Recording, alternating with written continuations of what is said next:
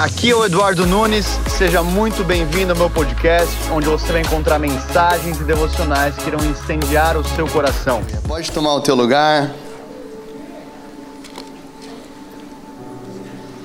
Uau, a presença de Deus está muito forte aqui nesse lugar. Senhor Deus, nós honramos a tua doce presença aqui. Onde você está? Só levanta as tuas mãos, fecha os teus olhos. Deus, nós honramos a tua doce presença aqui neste lugar. Obrigado, Deus, por cada vida, por cada família, também os nossos irmãos que estão lá fora no overflow. Senhor Jesus, nós pedimos agora em teu nome, fala conosco através da tua santa palavra. Ilumina, ó Deus, os olhos do nosso entendimento para contemplar as maravilhas da tua lei. Eu oro agora em nome de Jesus. Envia, ó Deus, os teus anjos aqui nesse lugar e que enquanto ouvimos a tua palavra, que cada família aqui seja abençoada que cada casamento aqui seja abençoado, que essa bênção do Senhor venha escorrer também sobre as nossas almas, emoções, pensamentos, desejos. Pai, também sobre a vida profissional, sobre a vida financeira, sobre a vida sentimental. Ó Deus, que sejamos conhecidos como uma igreja próspera, não apenas financeiramente, mas em todas as áreas. Então, nesse momento, se existe ansiedade, que sai agora em nome de Jesus. Se existe medo, que sai agora em nome de Jesus. Se existe enfermidade, que saia agora em nome de Jesus. Nós damos-te espaço, Senhor, para fazer a tua obra no nosso meio esta manhã. Em nome de Jesus. Amém. Glórias a Deus. Glórias a Deus. A presença de Deus está aqui em nosso meio. Continua no rio do Espírito Santo. Eu creio que o Senhor vai falar contigo é, ao longo dessa palavra. Essa é a única vez que eu prego hoje.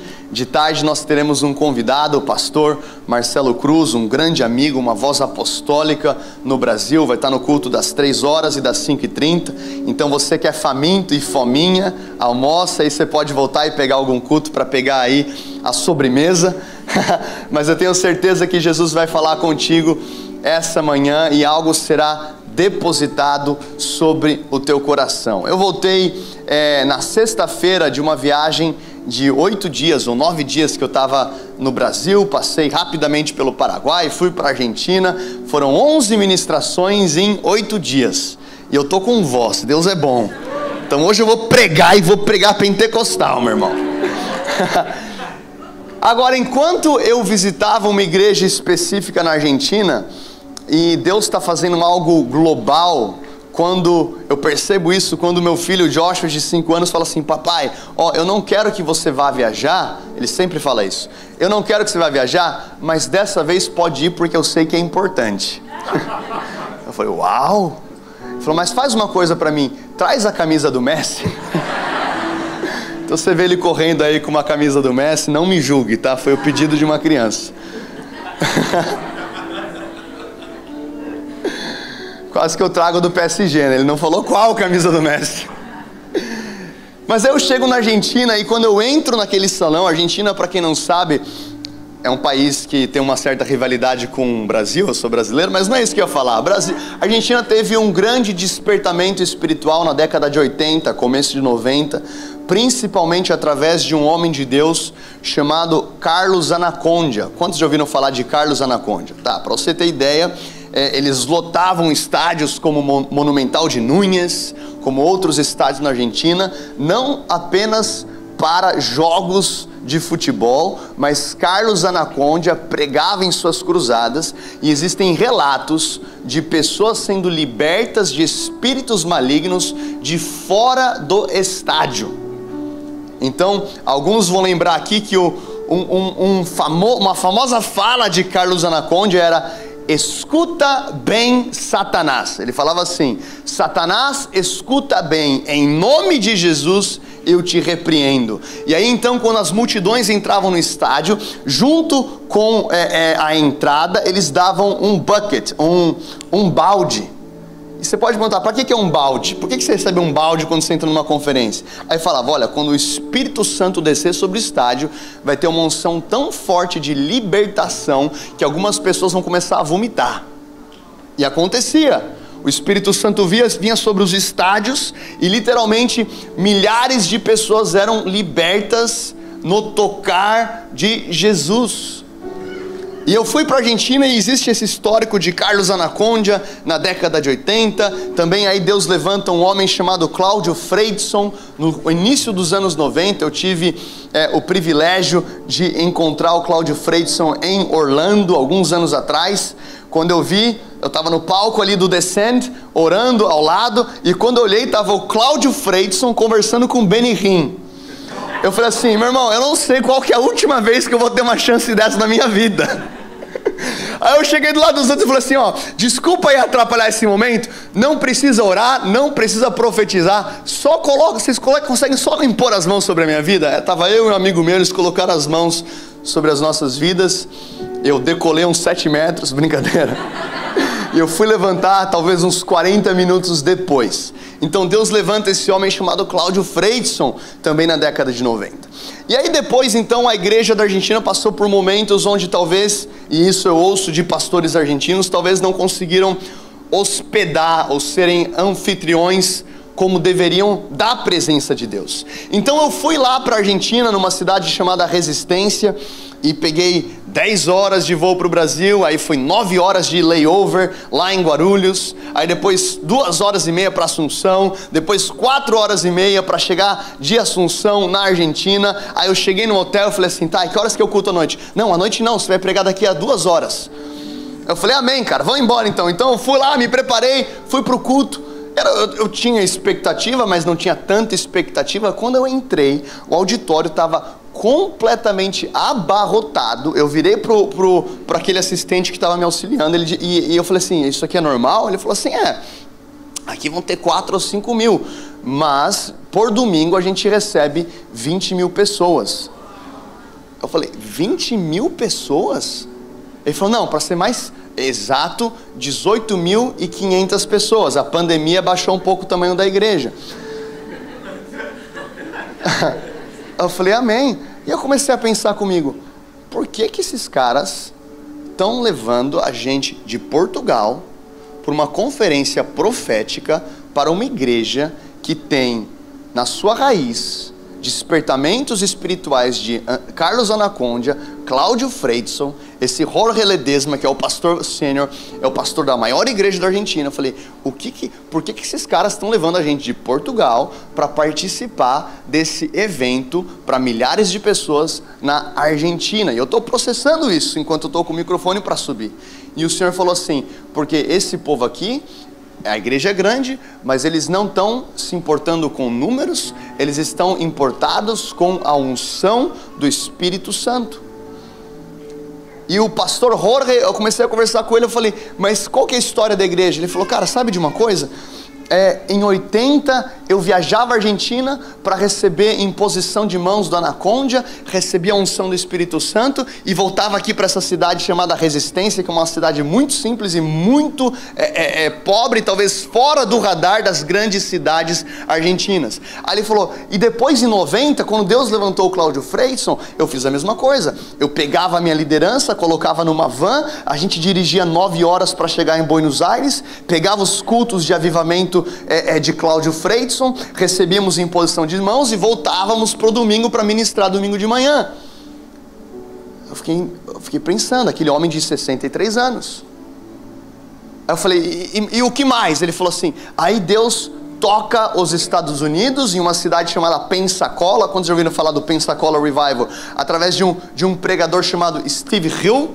Para quem não sabe, quem que lembra do Jacob Bock que veio aqui no ano passado? Jacob Bock é fruto do Pensacola Revival.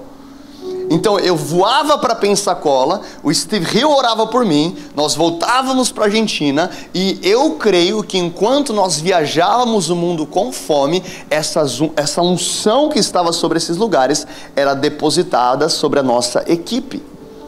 Eu falei, mais o quê? E aí depois, então, em 94, Deus começa um despertamento em Toronto, Toronto Blessing, e a gente voa para Toronto para receber em posição de mãos de Randy Clark. E ele começa a falar, e cara, e agora eu estou vendo aquilo que Deus está fazendo através da vida do Dunamis e através de Zion Church, a gente não quer ficar de fora. Eu falei, e eu assim, eu que não quero ficar de fora daquilo que Deus está fazendo aqui. Sabe o que eu via na vida desse homem de Deus? Humildade, eu via fome na vida desse homem. E ele começou, isso a gente não está falando no púlpito, isso aqui é numa sala verde antes do culto.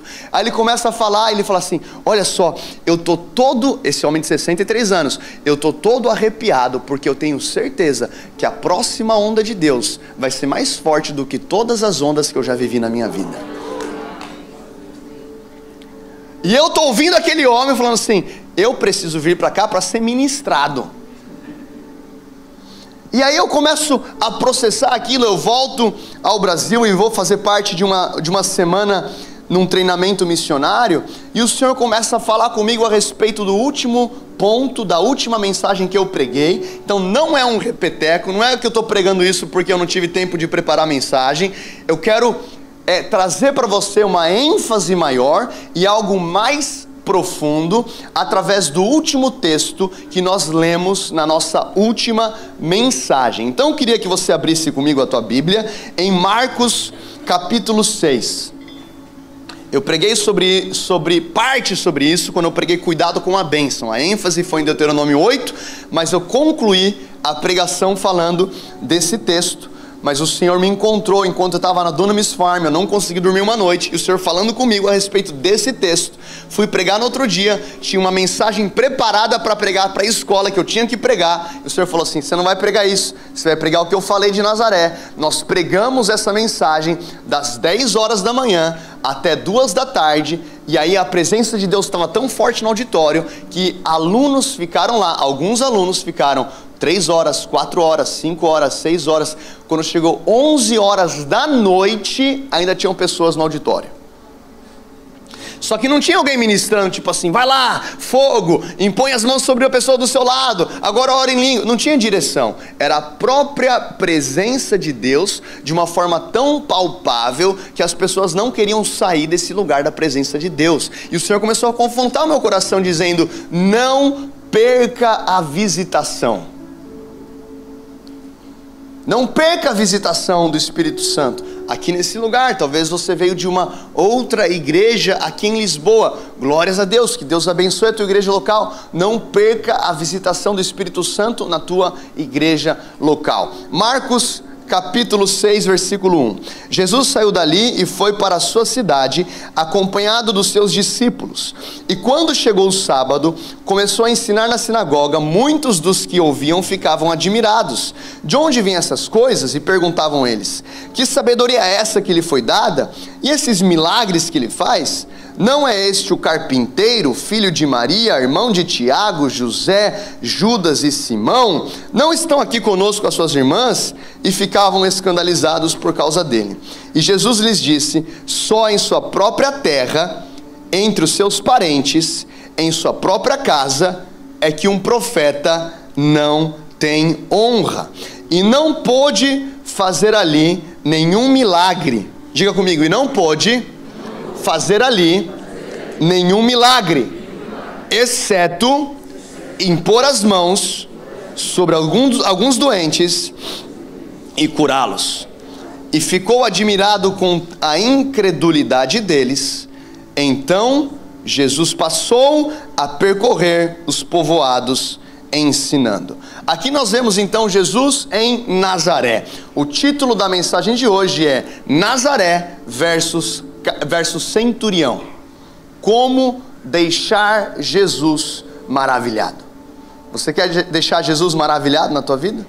Você quer que Jesus olhe para a tua vida e diga: Uau, eu estou maravilhado com o meu filho, eu estou maravilhado com a minha filha. E talvez você pergunta: Mas como que eu posso deixar um Deus que criou todas as coisas maravilhado? Como é que eu posso deixar um Deus que é criador, um Deus que é onipotente, um Deus que é onisciente, um Deus que é digno de toda a glória, um Deus que falou e o universo foi feito? Como é que eu posso deixar esse Deus maravilhado? Você vai ver aqui nesse texto que Jesus ficou admirado.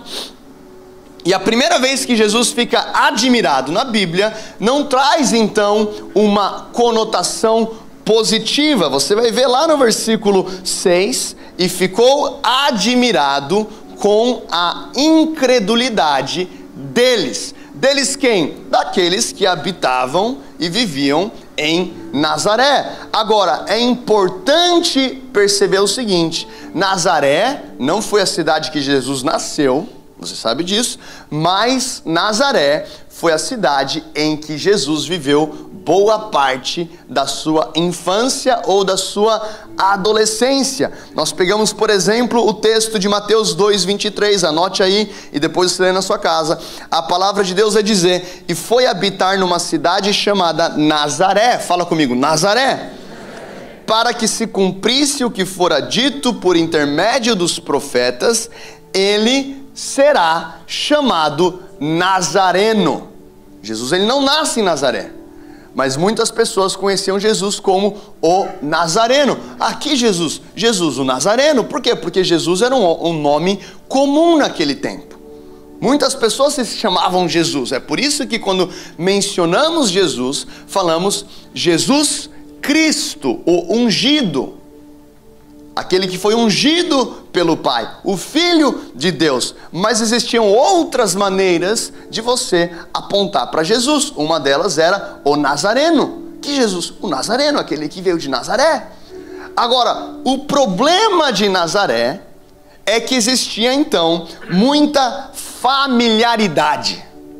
Você que está anotando, anote isso. Esse aqui é, meu primeiro, é, é, é o primeiro elemento que nós enxergamos nesta cidade. Existia muita familiaridade com a presença de Jesus. Em outras palavras, Jesus era tão acessível para o povo daquela cidade que, eventualmente, o povo daquela cidade deixa de ver Jesus com os olhos de Uau!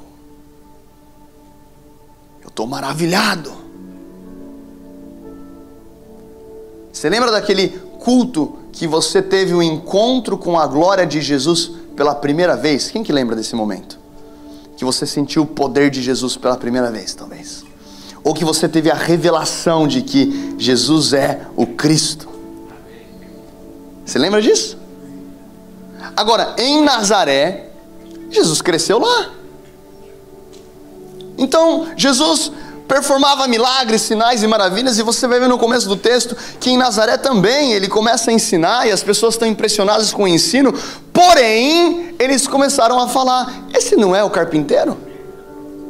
Esse aí não é o, o, o, filho de Maria? Os seus irmãos não estão aqui conosco? As suas irmãs não estão aqui conosco? Ou seja, Jesus era tão familiar para aquele povo que eles não conseguiram perceber a sua divindade.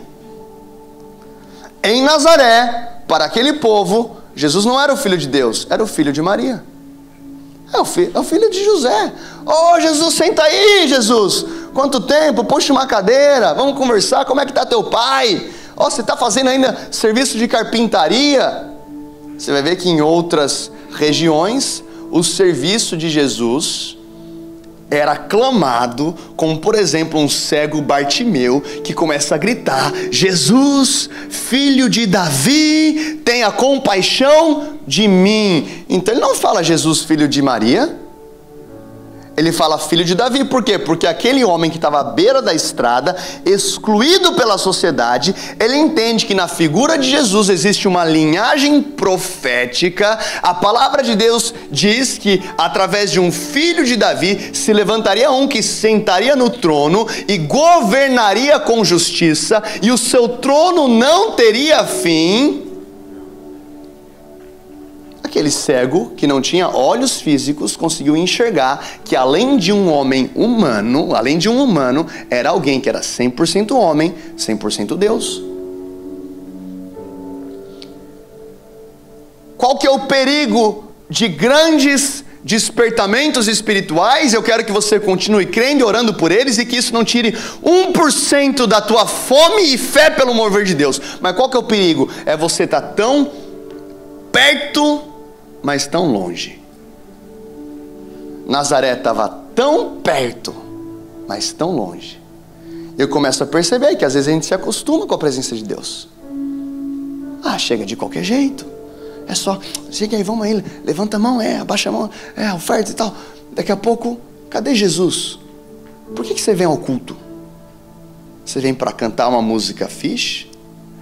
Para ouvir uma palavra encorajadora e voltar para casa? Meu irmão, se você não encontrar Jesus durante a palavra que está sendo ensinada. E se você não encontrar Jesus através do louvor que está sendo entoado, se você não encontrar Jesus através da palavra da oferta, onde a palavra vai dizer: não se preocupem com as coisas da vida. Se você não encontrar Jesus quando você dá um abraço no irmão ao teu lado, se você não encontrar Jesus aqui neste culto, você perdeu o teu tempo. É melhor você é, dormir mais tarde no domingo. Aproveita, a tua semana foi corrida, foi puxada. E descansa um pouco no domingo, porque se você não encontrar Jesus aqui, isso aqui que nós fizemos foi apenas um rito religioso. Eu começo a ver que Nazaré tinha tanto acesso a Jesus, que eles ficaram próximos demais, amigos demais, íntimos demais, sem a revelação. Qual que é o perigo? Intimidade sem revelação. O que, que é isso? É o espírito de Judas. Não foi assim que, ele, que, Jesus disse a Judas, quando ele é traído, e Judas vem e fala assim: ó, aquele que eu beijar é, o, é, é, ele. Aí Judas vai e beija o rosto de Jesus, e aí Jesus diz a Judas: é com um beijo que você trai o filho do homem. O que, que Judas tinha? Ele tinha intimidade, mas não tinha compromisso. E eu começo a olhar para o cenário, eu preguei isso na Zion São Paulo na semana passada. Eu começo a olhar para o cenário profético do Brasil e a minha oração é: Deus, ao mesmo tempo que eu fico impressionado com os teus feitos e com o crescimento da igreja, e talvez no próximo censo a igreja evangélica no Brasil, eu sei que não são todos aqui brasileiros, boa parte são de outras nações, não só de Portugal, mas Angola, Cabo Verde isso aqui é um senso que eu quero, um recorte que eu quero trazer do Brasil para explicar o texto. Próximo censo vai apontar que no Brasil seja aproximadamente 70 milhões de evangélicos. De um lado eu fico, Deus, glória a Deus pelo crescimento da igreja. Do outro eu digo, Senhor, que não nos tornemos Nazaré, onde é tão comum, é tanta conferência, você grita Jesus com a gente da árvore. Tem conferência que você vai pregar lá que você espirra, vem gente para altar para aceitar Jesus. É tão perto, mas tão longe. Por quê? Porque se eu não tiver os olhos do meu entendimento abertos para contemplar a pessoa de Jesus, mas a sua divindade, eu irei reduzir o cristianismo a um momento na presença de Deus. É por isso que Paulo faz uma oração lá é, aos Efésios, em Efésios capítulo 1, eu não anotei isso aqui aqui, mas a gente tem a Bíblia, é por isso que eu sempre subo com a palavra de Deus, Labarabás. Efésios 1, 17, para que o Deus do nosso Senhor Jesus, diga comigo, Senhor Jesus, para que o Deus do nosso Senhor Jesus Cristo, Pai da glória, vos dê o espírito de sabedoria e de revelação no conhecimento dele, tendo os olhos do vosso entendimento iluminados, para que saibais qual é a esperança do seu chamado e quais riquezas da glória da herança nos santos. Em outras palavras, Paulo está dizendo: Eu oro para que vocês tenham os olhos do entendimento de vocês iluminados. Por quê? Porque é possível ser um crente que frequenta culto de domingo, que faz parte de link, que vai em conferência e está com o olho não iluminado. Então a oração de Paulo é que haja revelação. A minha oração é que vocês possam ter a revelação de Jesus Cristo. E aí tem muita gente que fala assim: ah, mas é, é, Jesus é o seu amigo, Jesus é o seu amigo, Espírito Santo, eu e Espírito Santo somos assim. E o Senhor começou a falar comigo. Muito disso aí, Eduardo, é o que? Familiaridade. Só que não é intimidade.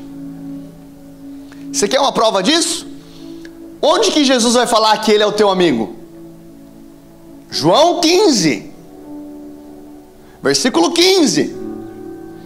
Eu já não vos chamo de servo, mas de amigos.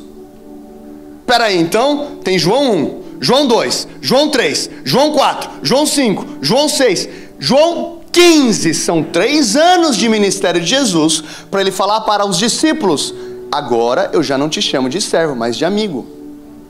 Ou seja, é uma construção. Eu não posso ter Jesus como meu amigo se eu não o tenho como meu Senhor. Faz sentido isso? Jesus não está procurando amigo porque ele está inseguro em si.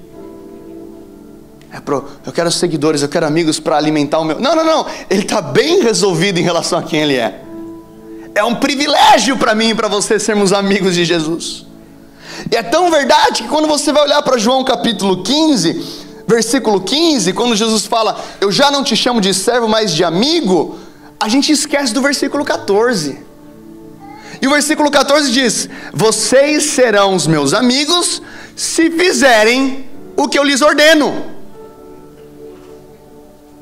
Então Jesus diz: se existe obediência, eu honro esta obediência e eu retribuo através de um novo nível de relacionamento. Se você faz o que eu peço, você obedece os meus mandamentos, eu retribuo com amizade. Agora, vocês me provaram, três anos onde me serviram, três anos que me reconheceram como Senhor, três anos, agora eu te chamo de amigo.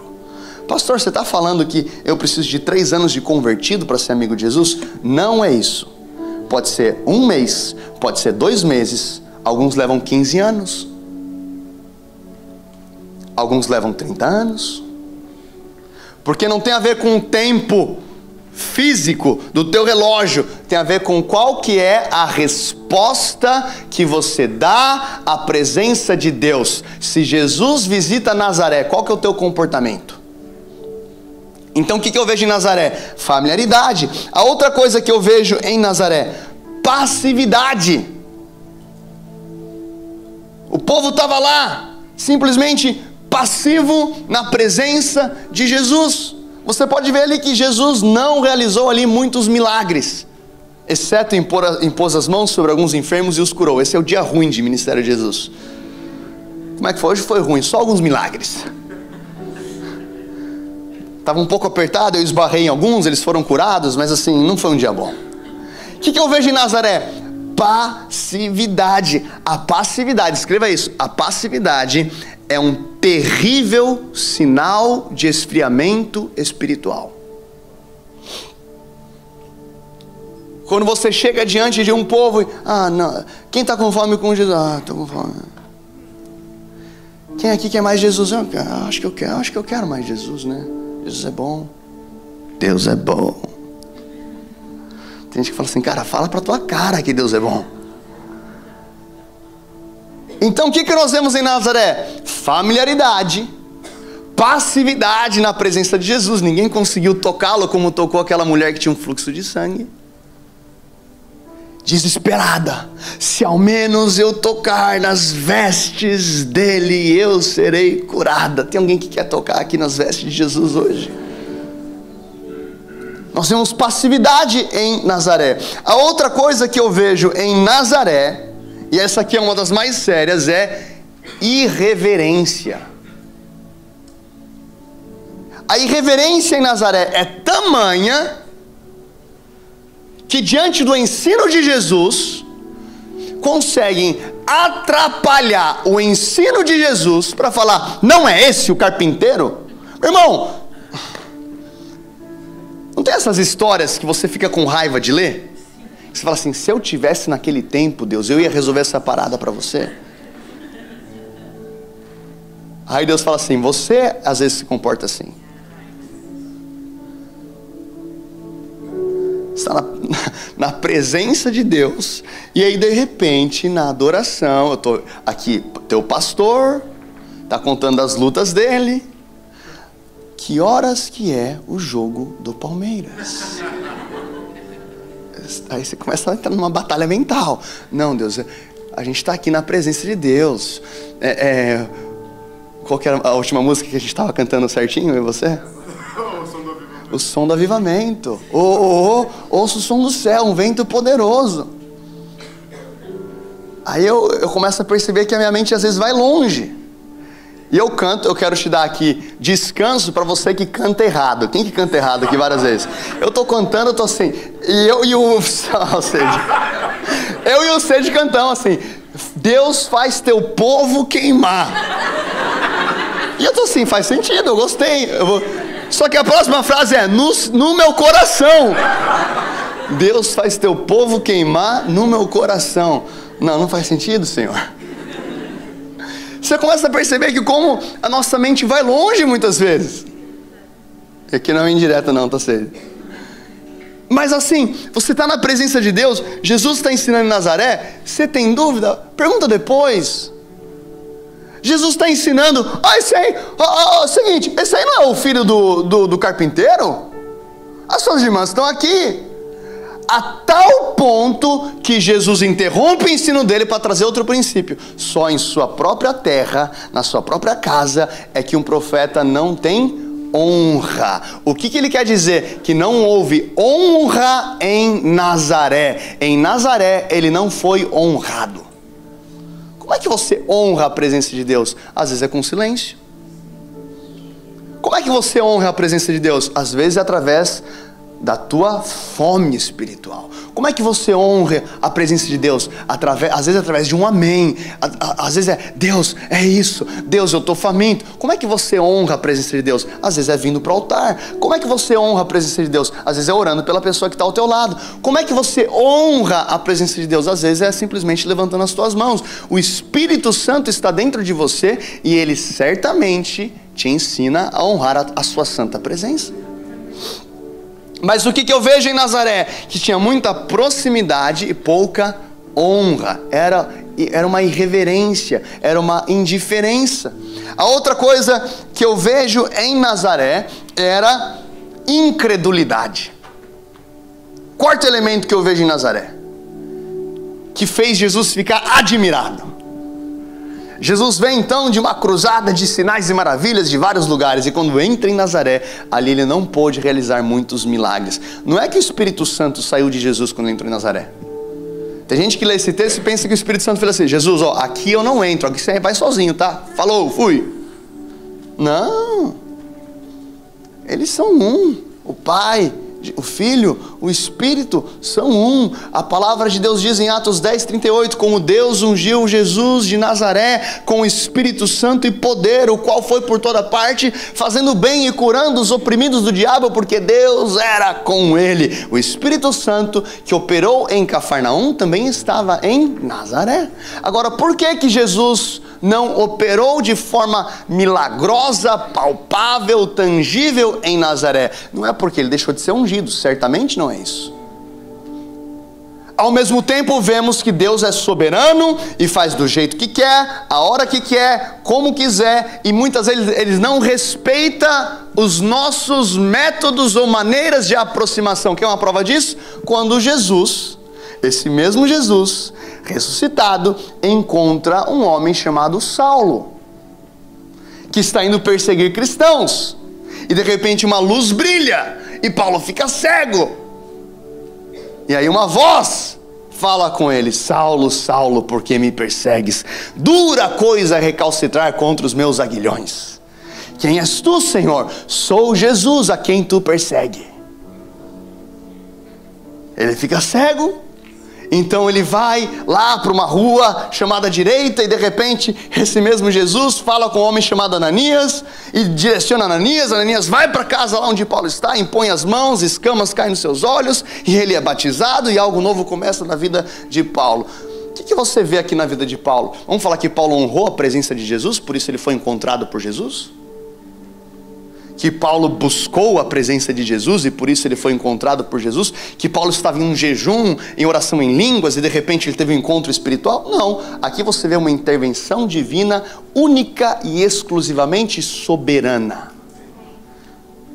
Que a soberania de Deus te encontre. Então o que eu quero dizer aqui não é uma regra, mas o que vemos em Nazaré é que o Senhor pode fazer como Ele quer, mas Ele escolhe iluminar um princípio. E o princípio é: onde existe muita familiaridade com pouca revelação, onde existe extrema passividade, onde existe irreverência e indiferença, eu simplesmente escolho não me manifestar.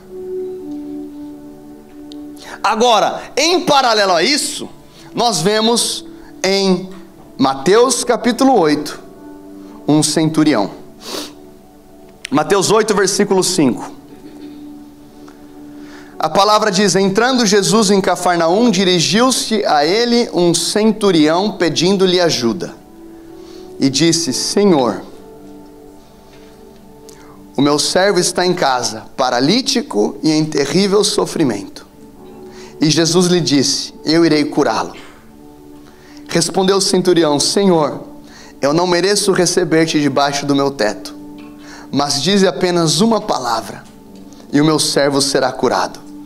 Pois eu também sou um homem sujeito à autoridade, e com soldados sobre o meu comando. Eu digo a um vai e ele vai, a outro venha e ele vem. Digo ao meu servo faça isso, ele faz. Ao ouvir isso, Jesus admirou-se e disse aos que o seguiam: Eu digo-lhes a verdade, não encontrei em Israel ninguém com tamanha fé.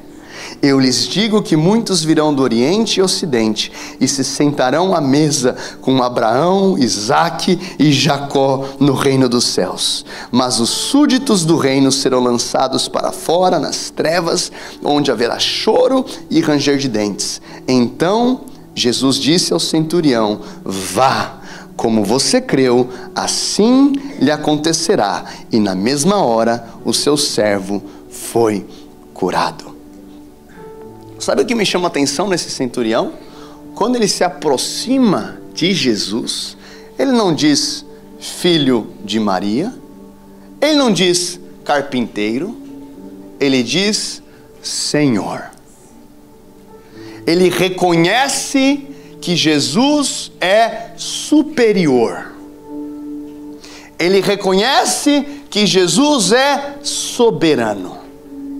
Ele não chega de forma qualquer, ele não chega de forma irreverente, ele tem revelação. O que, que eu vejo na vida do centurião? Ele é um homem de revelação. Ele sabe com quem ele fala. Ele sabe que não era simplesmente um nazareno qualquer. Ele diz: Senhor, ele tão sabe disso que ele diz: uma palavra, diz apenas uma palavra. É tão impressionante a revelação desse homem que ele vai dizer o seguinte: eu, eu tenho soldados.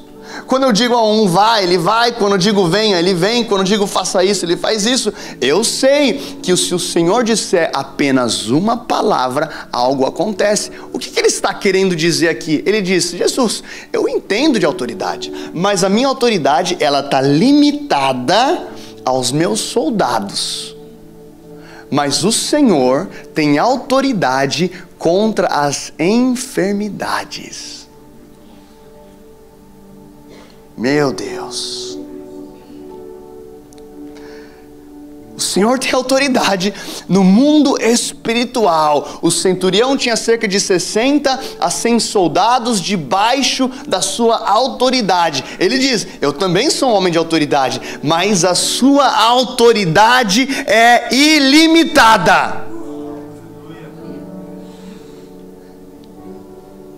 A palavra vai dizer em Filipenses 2:9, por isso Deus o exaltou à mais alta posição e lhe deu um nome que está acima de todo nome, para que ao nome de Jesus se dobre todo joelho no céu, na terra e debaixo da terra, e que toda língua confesse que Jesus Cristo é o Senhor, para a glória de Deus Pai. Esse é o seu Jesus.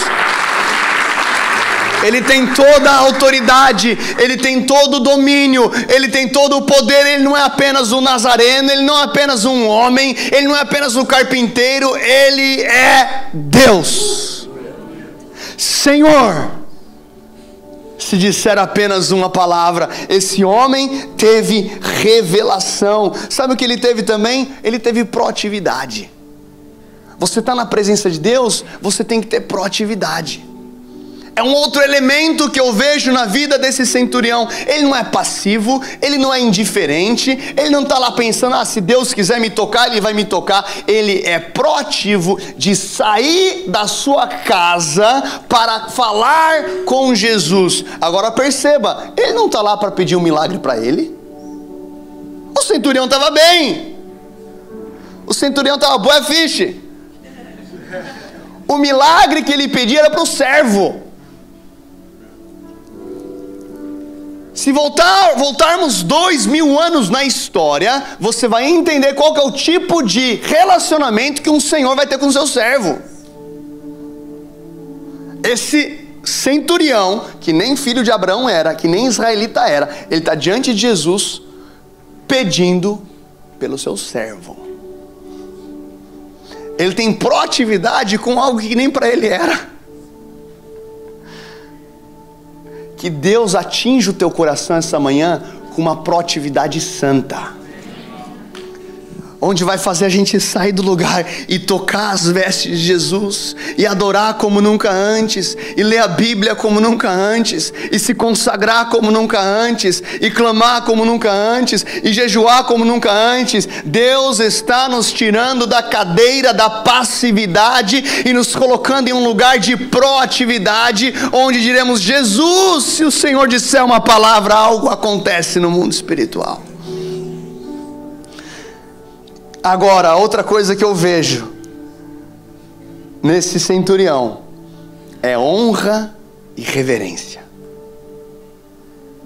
Se Jesus fala para mim, Eduardo, eu vou até a tua casa operar.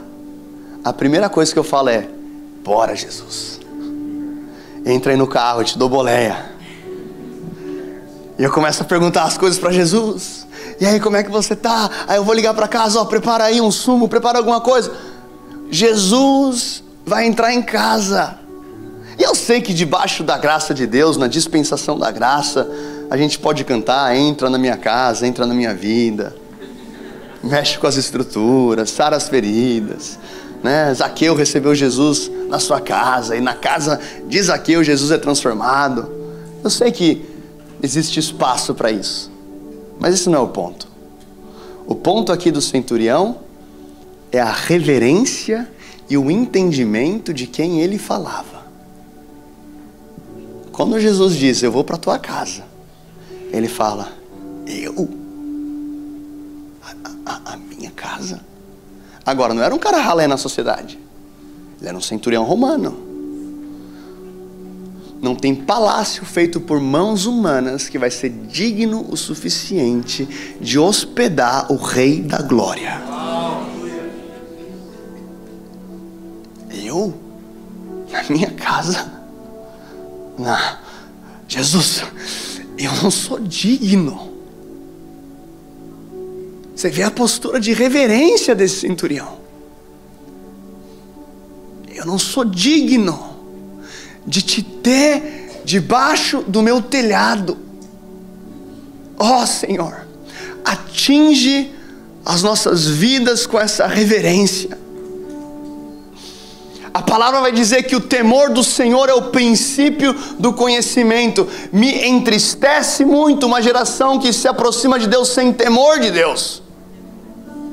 E se relaciona com Deus como se ele fosse uma máquina de Coca-Cola e coloca uma oração e pega o um milagre e entra de qualquer jeito e não tem uma vida de arrependimento. A minha postura que essa manhã, Deus, uh, esse microfone que é na minha mão, me lava com o sangue de Jesus, purifica a minha mente, purifica o meu coração. Deus, eu me arrependo dos meus maus caminhos. Usa a minha vida como um vaso, como um instrumento para a tua glória. Não tem nada a ver comigo, não tem nada a ver com você, não tem a ver com a tua posição, não tem a ver com quão ungido você é, não tem a ver com os teus contatos status, também não tem a ver com os teus relacionamentos, tampouco tem a ver com o teu dinheiro no teu aplicativo no banco, tem a ver com Jesus, sempre foi sobre Jesus, sempre será sobre Jesus, sempre será sobre Ele, Ele é o centro, Ele é o Alfa, Ele é o Ômega, Ele é o início, Ele é o fim, Ele é a brilhante estrela da manhã, Ele é a raiz de Davi, Ele é o justo juiz, Ele é o advogado, Ele é Jesus que também permitiu-se ser chamado de Nazareno.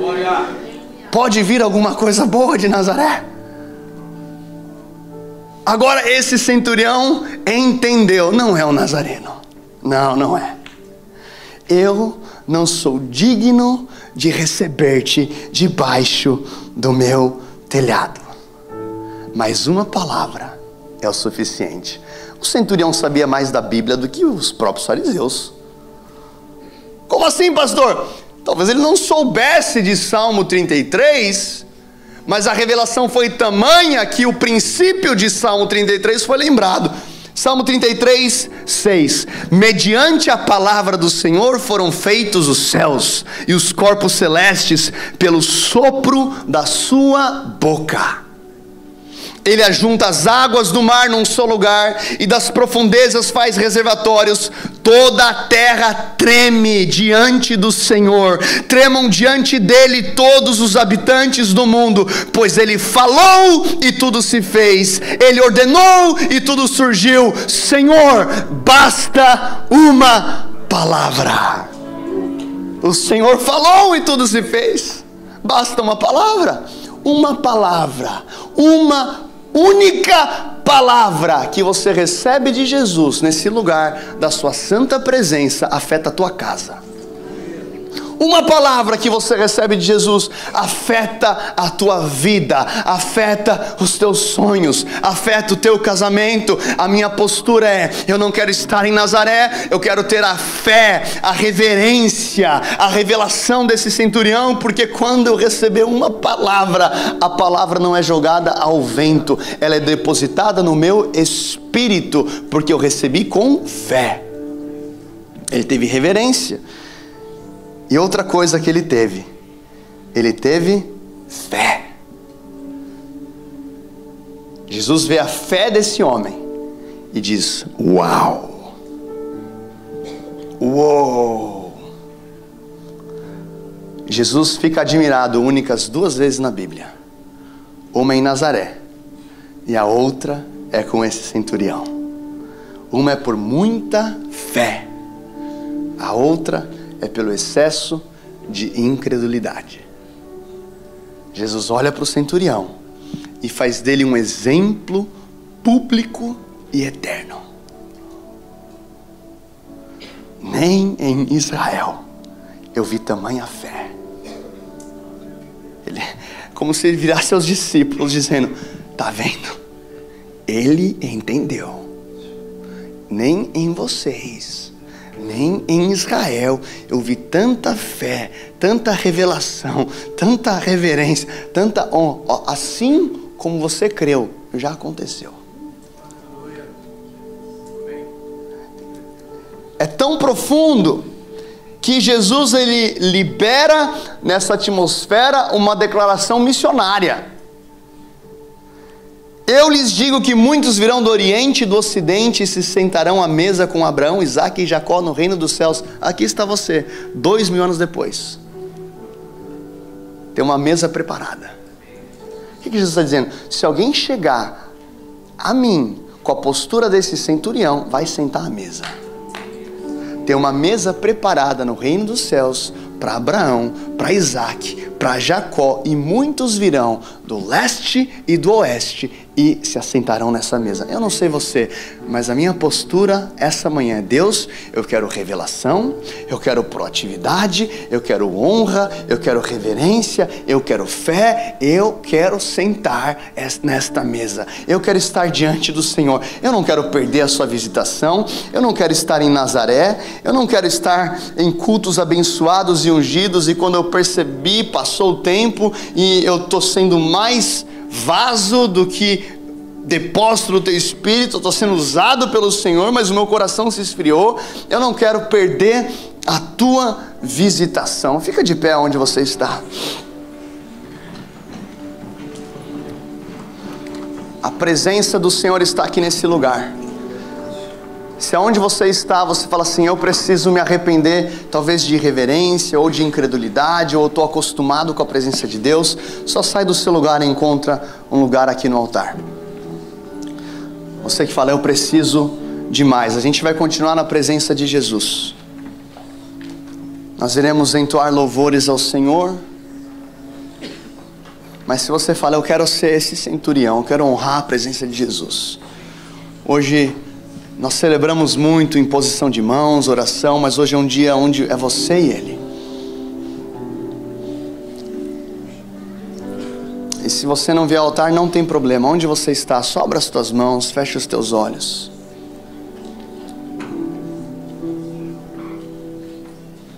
Senhor Jesus, aqui está a tua igreja. Nós queremos, Deus, esta manhã pedir perdão por toda a passividade. Nós queremos esta manhã, Senhor, pedir perdão pela indiferença. Nós queremos, ó Deus, esta manhã pedir perdão pela incredulidade. Deus, nós queremos pedir perdão pela familiaridade. Nós não queremos perder a tua santa visitação. Ó Deus, que não sejamos como Nazaré, onde o Senhor estava tão próximo, mas tão distante daquele povo, e o Senhor escolheu não operar. Deus, essa manhã enxerga os nossos corações, quebranta os nossos corações, e assim como este centurião aproximou-se de ti com reverência, com fé, com revelação, com honra, nós te honramos, Jesus com as tuas próprias palavras, começa a honrar o nome de Jesus. Nós te honramos, Jesus. Nós reverenciamos a tua santa presença aqui neste lugar. Nós agradecemos, ó Deus, pelo teu mover aqui em Portugal, em cada igreja, o teu mover, ó Deus, na Europa. Nós honramos a tua santa presença mais do que os bens, mais do que os benefícios, Deus, mais do que os milagres, nós honramos a tua santa presença, Senhor. Nós declaramos agora a Ti, Senhor, Tu és o nosso Senhor, Tu não és só o nosso é, é, é, Salvador, Tu és o nosso Senhor. Nós entregamos a Ti, ó Deus, as nossas vidas, nós entregamos a Ti, ó Deus, as nossas casas. Nós te entregamos, ó Deus, toda a honra, toda a glória, todo o louvor, todo o poder. Ó Deus, nós te adoramos na beleza da Sua santidade. Enche, Senhor, esse lugar. Eu oro agora sobre cada vida abre os olhos do nosso entendimento, ó Deus, tira toda escama espiritual, tudo aquilo que nos impede de visualizar Jesus Cristo, ó Deus, deposita em nosso coração uma fome pela tua palavra, uma fome pelas Escrituras uma fome pela tua presença, um zelo pela tua glória. Ó Deus, enche esse lugar.